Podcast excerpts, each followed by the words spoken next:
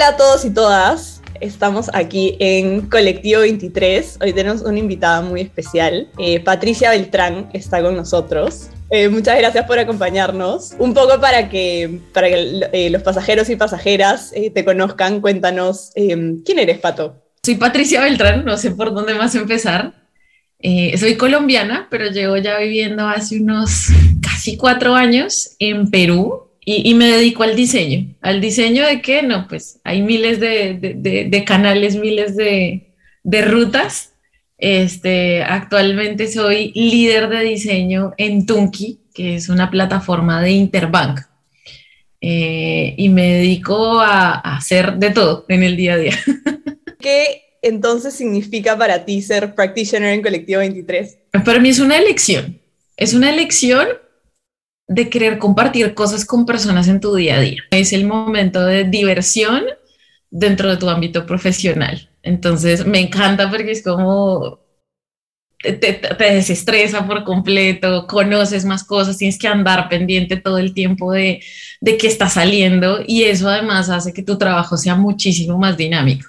Entonces, es una de las mejores elecciones de la vida. La pandemia es algo que nos ha afectado a todos, a todo el mundo, eh, ha traído nuevas reglas en el diseño de productos, ¿no? Y en la investigación también, en la parte de research sobre todo.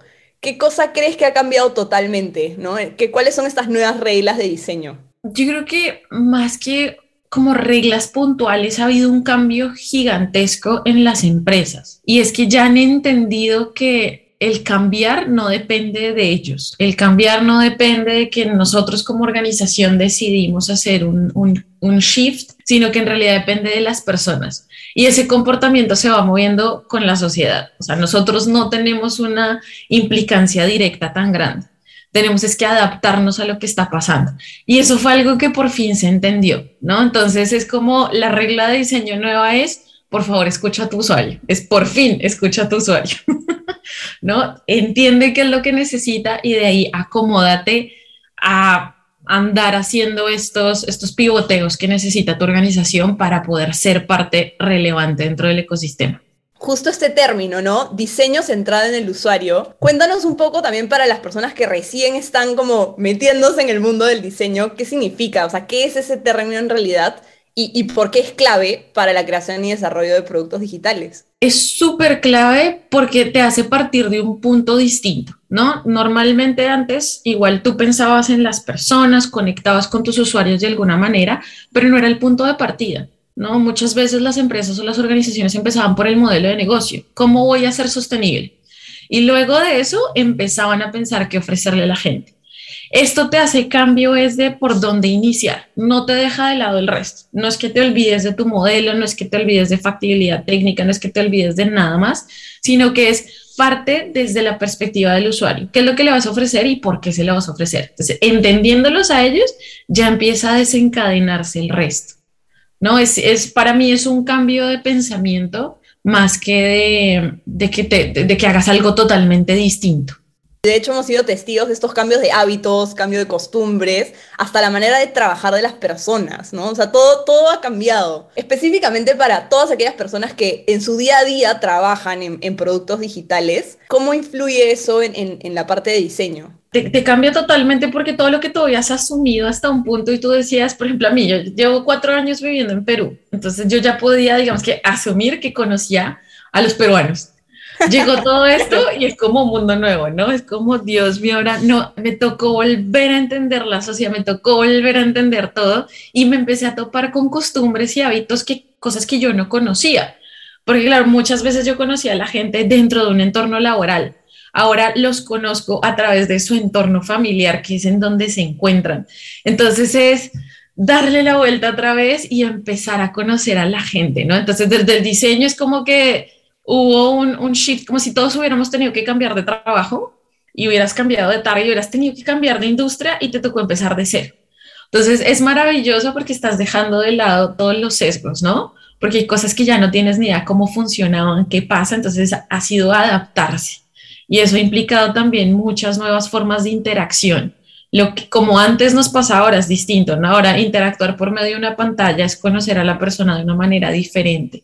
¿No? Eh, antes en entrevistas te pasaba de todo, ahora hay mucho más control de parte del usuario. A veces no te dejan que te des cuenta de cosas porque te bloquean ahí mismo. Es distinto. ¿Qué consejo le darías a, todos los líderes de productos digitales eh, hoy en día? ¿no? Ya llevamos un año y medio en, esta, en esta modalidad de trabajo. Em, ¿Cuál sería tu principal consejo para todos ellos y ellas? Mi principal consejo es no asumir.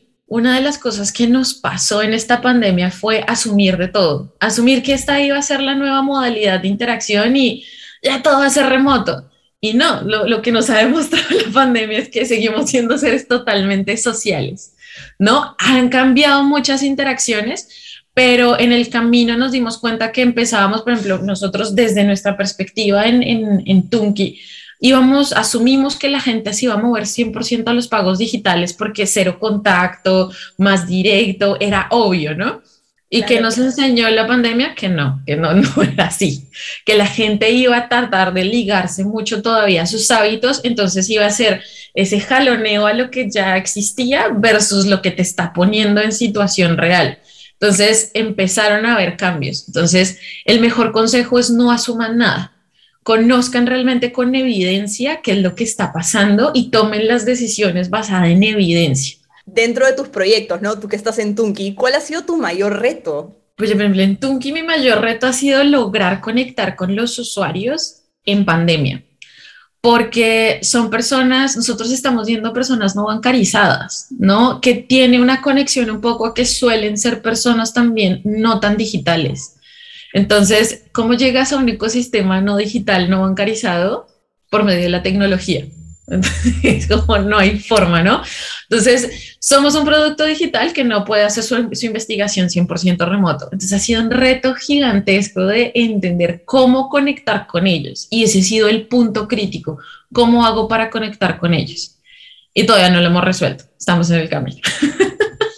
¿Qué método de investigación prefieres o has usado más en, durante pandemia? Si es que solo ah. pudieras escoger uno, ¿y por qué?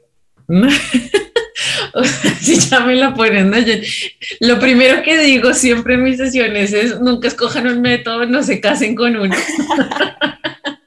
es capciosa, es capciosa. Eso está difícil, me, dos, o sea, me lo dividiste en dos cosas. Entonces, la primera, ¿cuál es el que más he usado? Definitivamente entrevistas a profundidad. O sea, ese es, creo que el método más usado en la historia del design research por todos. ¿no? Es con el que más logras conectar, el que logísticamente más se facilita a veces, el que te da suficiente información a veces para tomar decisiones.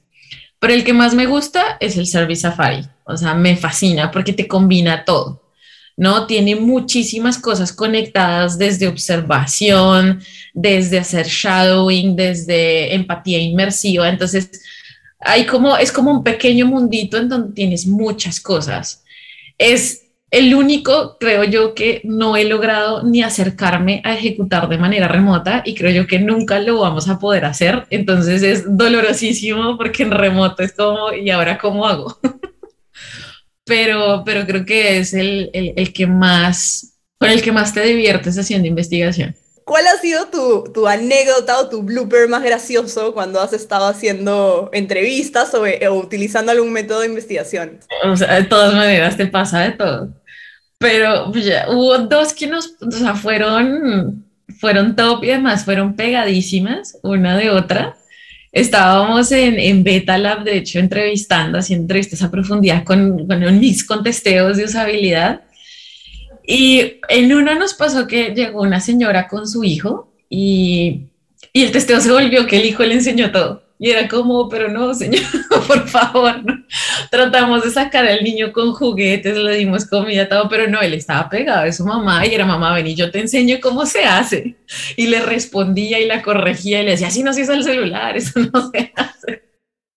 Entonces fue como, no, fue un testeo que no supimos qué hacer, ¿no? Porque era como maravilloso ver cómo funciona tu proxy ahí, porque era el niño el que realmente le guiaba y le enseñaba, pero claramente no estábamos aprendiendo del todo de nuestro usuario real. Entonces era como un mix de qué hacemos, ¿no? Pero surgen esas preguntas de ¿y por qué de aquí en adelante no invitamos a la persona con, con quien más le ayude en la casa con temas de tecnología? Como interesante conocer esa relación.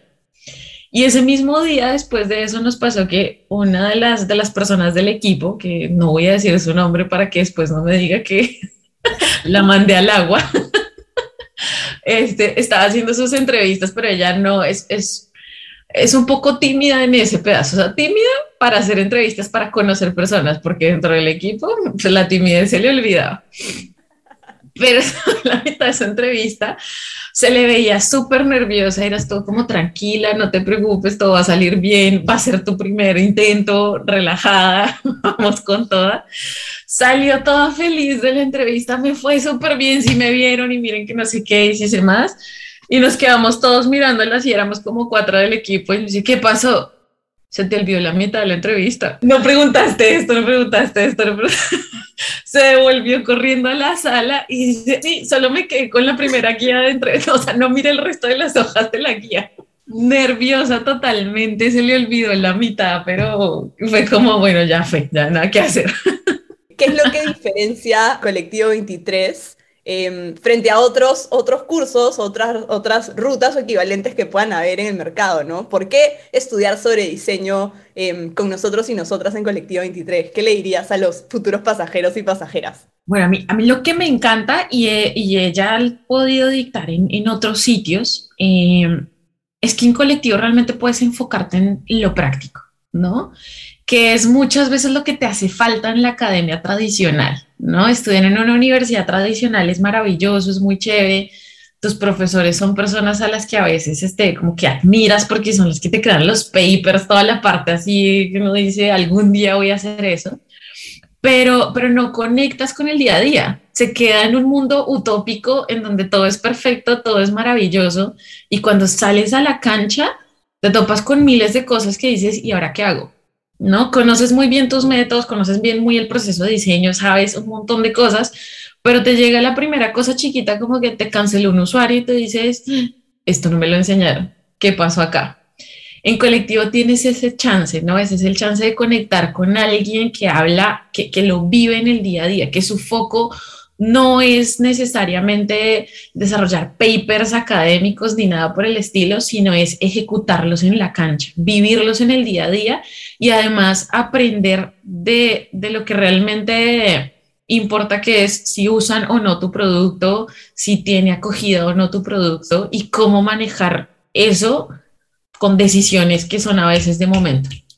¿No? A veces de que, por ejemplo, procesos de investigación que son maravillosos, que tú los ves en el papel divinos, ¿no? Vamos a hacer todo el proceso de design thinking entero. ¡Qué maravilla! Llegaste a la empresa y te dijeron, ay, pero eso demora tanto. No, tenemos tres días. ¿Y ahora qué hago? Entonces, tener a alguien que te ayude o que, más que te ayude, que te guíe y que te muestre cómo se resolvieron esos temas que a veces no son ligados a la disciplina, sino a las problemáticas o las condiciones que tienen las organizaciones, creo que es muy, muy valioso. Y por eso creo que es lo más, es, es muy acertado conectar con colectivo cuando ya estás en la cancha.